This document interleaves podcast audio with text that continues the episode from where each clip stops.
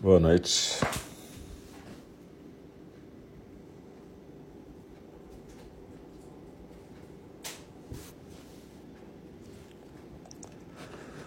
Boa noite, pessoal.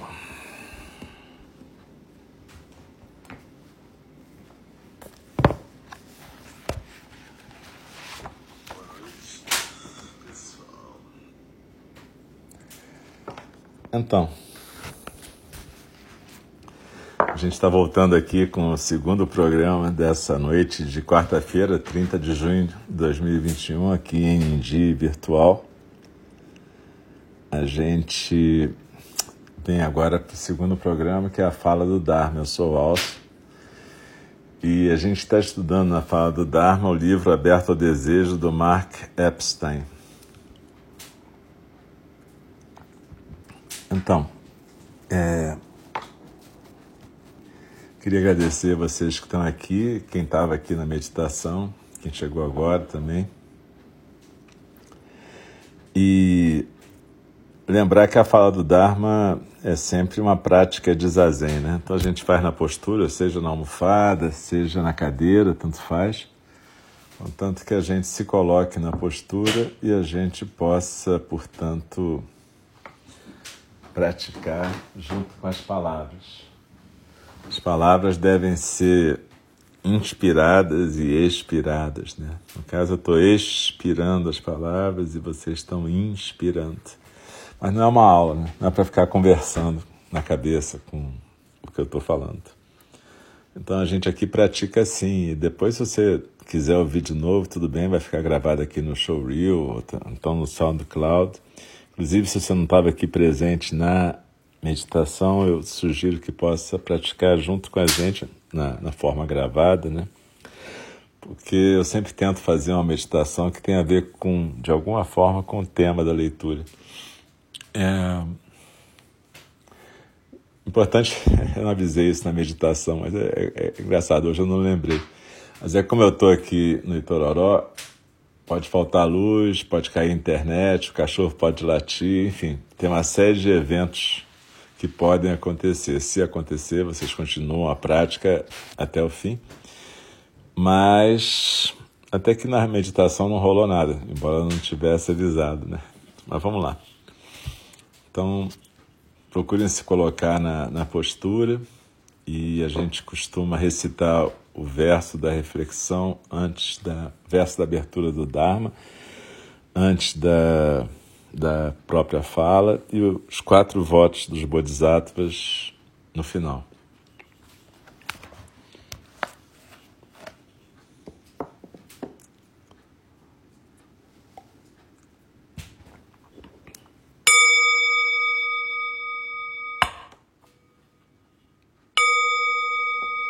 O Dharma, incomparavelmente profundo e precioso, é raramente encontrado, mesmo em milhões e milhões de eras. A nós é dado vê-lo, ouvi-lo, recebê-lo e guardá-lo. Oxalá possamos verdadeiramente compreender e praticar o significado das palavras do Tathagata. O Dharma, incomparavelmente profundo e precioso, é raramente encontrado, mesmo em milhões e milhões de eras. A nós é dado vê-lo, ouvi-lo, recebê-lo e guardá-lo. Oxalá possamos verdadeiramente compreender e praticar o significado das palavras do Tathagata. O Dharma, incomparavelmente profundo e precioso, é raramente encontrado, mesmo em milhões e milhões de eras. A nós é dado vê-lo, ouvi-lo, recebê-lo e guardá-lo. Oxalá possamos verdadeiramente compreender e praticar o significado das palavras do Tathagata. Então, continuamos o capítulo Caminho da Esquerda. Êxtase. Alguns meses depois que eu e minha esposa nos apaixonamos, há mais ou menos 20 anos, fomos passar uma semana de férias numa praia da Jamaica. Embora não fosse uma lua de mel, foi o primeiro período mais longo e ininterrupto que passamos juntos, desde que nos conhecêramos. Eu já tinha estado na Jamaica uma vez, oito ou nove anos antes, quando a praia de Negril tinha acabado de ser descoberta. Assim eu tinha uma ideia de que tipo de acomodação seria possível conseguir para nós. Apesar de, na minha primeira visita, eu ter dormido no abrigo no quintal da casa de alguém, sabia que uma indústria turística um bocado desenvolvida havia florescido nesses anos. Não achei que seria difícil conseguir um lugar para ficar que fizesse justiça ao meu desejo. No entanto, nossa viagem começou com uma dificuldade inesperada. No meu zelo para providenciar as coisas de maneira perfeita, fiz reservas nos Estados Unidos por intermédio de uma agência de viagens especializada em turismo na Jamaica. Confiei no agente de viagens e, na verdade, verifiquei com um amigo que tinha estado recentemente na Jamaica que o local recomendado era bom. Você ficará bem, disse ele. E de imediato visualizei a praia. Tendo feito um depósito considerável, fiquei horrorizado quando chegamos ao que parecia ser nada menos que uma garagem, sem janelas, em meio a uma área empoeirada e habitada por cães que não paravam de latir. Não podia imaginar um cenário pior. Minha esposa fez o melhor que podia para melhorar a situação. Ela me levou até o quarto e disse que era simpático, mas eu estava perplexo. Não era o que eu havia imaginado. Embora tivéssemos viajado a maior parte do dia, e o sol já estivesse se pondo no céu de junho, insisti para pegar nossa bagagem e sair naquele instante. Não estávamos de carro, pois tínhamos chegado de táxi. E não tínhamos escolha se quiséssemos procurar um ambiente mais acolhedor, a não ser ir caminhando pela praia. Por sorte, depois de andarmos um pouco, encontramos um lugar confortável chamado Charrela Inn, onde, com um alívio enorme, ficamos. A pousada tinha vista para a praia e nosso quarto, localizado em cima da sala de jantar, tinha amplas janelas cortinadas que davam para a água e para o céu. Apesar de ser junho e, portanto, muito quente, tudo estava bem. Nos dias que se seguiram, comemos abacaxi, exploramos os restaurantes locais, relaxamos na praia e nos abraçamos nas águas turquesas, transformando o resto do mundo num pano de fundo enquanto nos revelávamos na presença um do outro eu nunca estivera tão feliz. Havia apenas uma coisa me incomodando. Em Cambridge, uns seis meses antes, um amigo tinha me dado duas cápsulas de uma nova substância que as pessoas diziam ser a droga do amor. Abre seu coração, eu ouvi de mais de uma fonte. Eu tinha ido a uma festa onde quase todo mundo tomou a pílula, enquanto eu fiquei apenas observando, e depois do efeito, todos comentavam como Melos tinha feito se sentir. Fiquei intrigado com o que ouvi e agradecido por meu amigo ter me dado uma amostra para experimentar com minha namorada, mas eu queria esperar pelo momento perfeito. Eu as tinha mantido na minha carteira desde então, esperando pelo momento ideal. Agora que estávamos na Jamaica, numa pousada bacana, as cápsulas estavam queimando na carteira. Essa era a oportunidade pela qual eu estivera esperando. Nos primeiros dias, enquanto nos banhávamos nas águas tropicais, jantávamos no bar B-Barn local e incorporávamos os ritmos da ilha, a possibilidade de me sentir ainda mais próximo da minha namorada me tentou. Minha esposa concordou em satisfazer meu desejo de explorar os efeitos da droga e confiou na fé que eu tinha na substância. Sua atitude com relação a isso foi semelhante à atitude que tivera quando chegamos ao hotel sujo, empoeirado em Negril. Ela estava querendo experimentar. Depois de uns três dias, decidimos ver o que poderia acontecer. Lembro-me de como estava entusiasmado para me abrir aos efeitos da droga. Foi de manhã cedo e o sol entrava pelas janelas. O quarto era branco, o ar tinha cheiro de mar. Deitamo-nos na cama enorme, esperamos pelo que aconteceria, beijamo-nos por algum tempo, e eu fui tomado por um sentimento de gratidão por estar apaixonado. Ao longe ouvi os sons de pratos, conforme a mesa do café da manhã era retirada. Logo fiquei muito consciente de que meu coração batia forte. O sol estava mais alto no céu e meu corpo transpirava profusamente. Meu estômago ficou apertado, me senti um tanto enjoado, com um gosto metálico na boca. Minha esposa, embora não tão sintomática, também estava tomada de sensações físicas. Tudo estava pulsando. Ela me empurrou para longe dela. Nenhum de nós dois conseguia manter o contato físico que tínhamos iniciado. Minha pele parecia uma lixa. O menor toque arranhava e reverberava profundamente na minha náusea. Meu desejo por proximidade persistia, mas estava imobilizado pela impossibilidade de suportar que qualquer coisa tocasse minha pele. Era como se eu fosse um contador Geiger, sentindo até mesmo as menores emissões de radiação. Era um dia quente eu ouvia inconfundível zumbido dos mosquitos. Tenho uma tremenda aversão a mosquitos, mas não podia fazer nada para me proteger deles. A atmosfera do quarto parecia opressora. Estávamos imobilizados na cama, incapazes de nos, de nos tocarmos, todo o nosso esforço concentrado no simples ato de respirar. Rastejei diversas vezes até o banheiro para vomitar e não melhorava. Minha esposa foi capaz de manter seu senso de humor, mas eu fiquei arrependido. Abre aspas, abre aspas. Nunca mais me ouça, implorei a ela pronto a esquecer qualquer resquício de autoridade espiritual que minhas excursões à Índia podiam me garantir. Não sei nada, insisti repetidas vezes enquanto o sol cruzava os céus jamaicanos. Senti-me tolo. Conforme o pôr do sol se aproximava, descemos para tomar um chá ou uma sopa. O dia tinha evaporado. Eu desperdiçara o precioso tempo que tínhamos para passar juntos. As circunstâncias do dia me fizeram questionar a mim mesmo. Eu já estava apaixonado, mas quis mais. No entanto, minha busca por mais tinha me dado menos. Conforme o ditado, o tiro saiu pela culatra. Ao tentar forjar uma união perfeita, estraguei uma união que já era perfeita. Apesar de não ter encontrado o que estava procurando, tive uma grande revelação naquele dia na Jamaica. Descobri que, se eu escolher a seguir o caminho do desejo, não devia me apressar. Eu teria de conhecer o espaço entre nós de forma tão íntima quanto tudo é mais. Esse evento foi e voltou na minha mente durante os últimos vinte e poucos anos. Ele cristalizava algo sobre o amor e o desejo que ainda reluto em aceitar.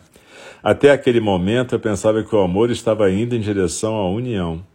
Não podia haver nada mais elevado que a fusão do amante e do amado. Nunca questionei a verdade dessa conclusão e sempre fui orientado, de um jeito ou outro, a acessar, sempre que possível, de forma que fosse, esse estado ideal de interconexão ou unidade. Em várias épocas da minha vida, tive experiências que enfatizaram essa noção básica. Agora que eu estava engajado num caso de amor profundo, uma fusão mais sustentável parecia possível, a qual podia ser impulsionada tanto pelo desejo sexual quanto pelo amor. Mas as falácias daquilo que eu assumira como verdade tornaram-se de repente tão vívidas e inevitáveis como o zumbido dos mosquitos. Nas repetições do não sei nada que fluíram de mim na esteira daquela experiência, eu estava admitindo algo muito difícil. Havia uma falha na minha compreensão de união. De alguma forma, no desejo de me fundir a minha amada, eu procurava me livrar de mim mesmo. Não me contentava em pegar as coisas do jeito que elas vinham no nosso relacionamento. Queria me atirar tão completamente nele que ficaria totalmente fora dele. A droga, por algum motivo, não me acomodou. Ela me jogou de volta a mim mesmo com tanta força que eu fiquei cambaleante com a dor que senti. Fez-me apreciar a união muito tênue e que não parava de se alterar, que às vezes emergia entre nós. Esse foi um lugar, um estado, um campo de energia onde ninguém desapareceu, mas em que nós fomos transformados um lugar, um local de cocriação e reconhecimento mútuo, conforme a analista Jessica Benjamin o descreveu. O que mais eu queria? Meu interesse em drogas recreativas acabou depois daquele dia. Apesar de não ser verdade que meu desejo de me fundir de forma completa tivesse desaparecido, minha crença inquestionável na unicidade como algum tipo de perfeição absolutamente alcançável recebeu um golpe severo. Em vez disso, comecei a imaginar um cenário alternativo, no qual a separação e a união não são opostos inevitáveis, mas dois aspectos intrínsecos do amor parte do constante encher e esvaziar, como a maré do mar jamaicano que nos envolvia e descrevia nossa intimidade. O que vinha a compreender é que, na intensidade do meu amor, eu fui capaz de experimentar algo da verdade dos ensinamentos de Buda sobre o vazio último do eu. Conforme os eruditos afirmaram pelas eras, é mais fácil, quando estamos apaixonados, afrouxar as amarras do eu. Conforme já observei, até mesmo no budismo tibetano, a analogia que é sempre usada para descrever a verdade do não-eu é o orgasmo. O eu cai sem esforço sob a magia do amor. No entanto, eu ainda não era capaz de levar essa percepção de volta para casa comigo. Ao esperar que a união com minha amante me desse o sabor dessa experiência, eu estava me apegando desnecessariamente a uma única manifestação dessa verdade. Eu precisava encontrá-la dentro de mim e também dentro dela. O êxtase podia ser algo que também vinha de dentro. E nesse momento a gente pode entender algo como dessa questão da unicidade e da separação. Talvez a gente possa entender que, como seres singulares, momentaneamente vivos, nós somos canais para o Dharma. E quando duas pessoas, dois seres são canais para o Dharma, eles podem fluir juntos e, através desse desejo e dessa união, sentirem-se mais livres dos seus egos. Na verdade, naquilo que a gente chama de budismo tântrico, isso seria a possibilidade de você viver o despertar através do encontro. Mas isso é muito raro e muito difícil, porque normalmente a gente quer manipular o desejo e a atração como se fossem uma prerrogativa do nosso ego e a gente não se deixa libertar do ego pela força desse desejo. Ao contrário, a gente quer controlar e manipular o desejo, o amor e a união. Então a questão que o Mark descobriu é que esse desejo de uma união perfeita, na verdade, era uma coisa tão egóica que a droga o levou de volta para o seu próprio ego. A gente, na meditação que a gente fez há poucos minutos, a gente experimentou uma possibilidade de compartilhar o grande corpo do universo, o grande coração e o sentimento de unidade, nesse sentido de que todos nós compartilhamos um grande coração e um grande corpo universal. Então não é a minha dor, o meu sofrimento, o meu desejo, o meu amor. Na verdade, cada uma de nós e cada um de nós é a possibilidade de uma experiência singular desse fluxo do Dharma. Isso é belo e, e é muito assustador, na verdade. Apesar da gente praticar e da gente se dizer que a gente quer se libertar das amarras do nosso ego, que na verdade quer dizer que a gente quer deixar o nosso coração aberto, né? Para que o ego não atrapalhe essa manifestação do Dharma. No fundo, a gente frequentemente conserva um desejo oculto de controlar isso como se a gente quisesse um poder a mais e não propriamente uma libertação. E aí é muito fácil a gente transformar o amor em abuso e manipulação, como se fosse mais um poder do ego. Na verdade, outro dia eu estava, aliás, quarta-feira passada, no clube de leitura que eu estava, me perguntaram isso: o que, que era um mau professor? E eu estava pensando que, na verdade, ser um professor legal é quando você consegue manter a sua existência singular como realmente um canal para o Dharma. A gente não faz isso o tempo todo. Mesmo Dogen Zenji dizia que quando a gente está praticando, a gente está iluminado. A iluminação não é uma coisa que a gente consegue. A iluminação é uma manifestação da prática. E quando um professor está praticando, ele consegue ser um bom professor. Quando ele deixa fluir o Dharma. Mas são momentos, e em outros momentos a gente vai deixar fluir o nosso ego. E é por isso que a gente tem que observar o professor e aproveitar os bons momentos e não imitar os maus momentos, mas também observar os maus momentos, porque isso também é um ensinamento, na verdade, não só os bons momentos. Os momentos em que o professor flui o Dharma. Às vezes o professor flui o karma dele. Mas também é legal a gente observar, porque aí a gente aprende também. Mas, de qualquer forma, é, essa questão está na relação professor-aluno, na relação entre amantes, na relação entre colegas de trabalho. Como é que você pode é, viver nessa báscula né, entre unidade e separação, sendo simplesmente um canal para o Dharma? Na verdade, o Shantideva, naquele guia do caminho do Bodhisattva, tem uma frase que ele fala que é muito bonita, que eu seja uma ponte para aqueles que querem atravessar. E talvez a gente fique tão impressionado pela poesia que a gente não preste atenção num certo conteúdo, que eu seja uma ponte. Na verdade, é, ele está dizendo que o eu pode ser essa ponte, o eu pode ser esse veículo para que as polaridades do Dharma se manifestem. Então, que eu possa ser uma ponte. A gente pode refletir sobre essa ponte que a gente se propõe a ser enquanto bodhisattvas. Que eu possa ser uma ponte. Que eu possa ser uma lâmpada para aqueles que estão na escuridão.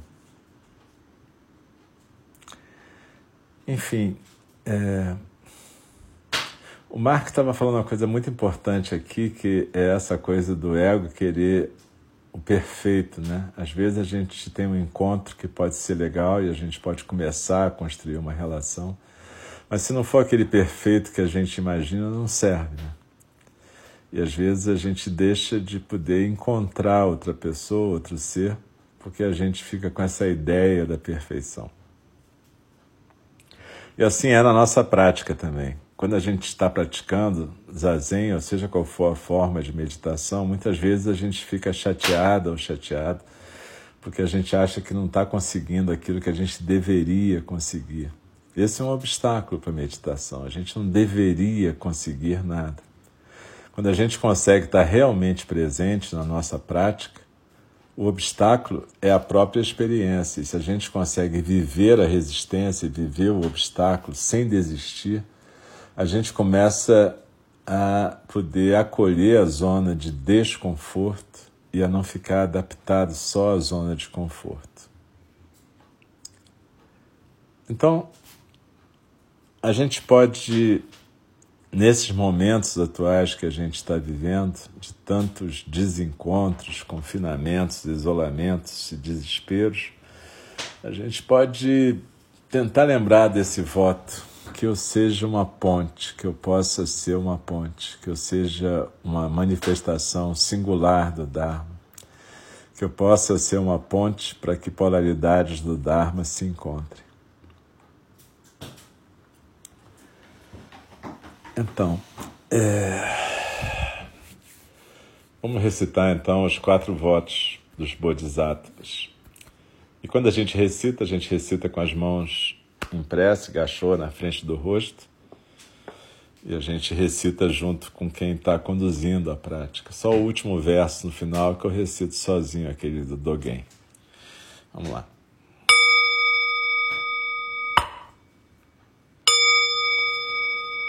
As criações são inumeráveis, faço o voto de libertá-las as ilusões são inexauríveis, faço o voto de transformá-las. A realidade é ilimitada, faço o voto de percebê-la. O caminho do despertar é insuperável, faço o voto de corporificá-lo. As criações são inumeráveis, faço o voto de libertá-las. As ilusões são inexauríveis, faço o voto de transformá-las. A realidade é ilimitada, faço o voto de percebê-la. O caminho do despertar é insuperável, faço o voto de corporificá-lo. As criações são inumeráveis, faço o voto de libertá-las. As ilusões são inexauríveis, faço o voto de transformá-las. A realidade é ilimitada, faço o voto de percebê-la. O caminho do despertar é insuperável, faço o voto de corporificá-lo. Deixe-me respeitosamente lembrá-las. A questão de vida e morte é de importância suprema o tempo passa e a oportunidade é perdida. Vamos despertar, despertar, despertar. Prestem atenção. Não desperdicem suas vidas. E assim eu faço uma reverência para todas e todos que estão presentes aqui, agradecendo profundamente a presença, a atenção e a prática e que a gente possa estar sempre se vendo por aqui, continuando esse nosso estudo compartilhado. Mesmo nesse espaço virtual, o fato da gente estar praticando juntas e juntos fortalece nossas intenções e aspirações. Então, muito obrigado, uma boa noite, continuem se cuidando, se protejam do frio e fiquem bem. E lembrem-se que amanhã, quinta-feira de manhã, às 8 da manhã, às 8 da noite, sexta às 8 da manhã, 8 da noite, sábado, 9 da manhã, tem mais prática por aqui. Um beijo, um abraço. Se cuidem aí.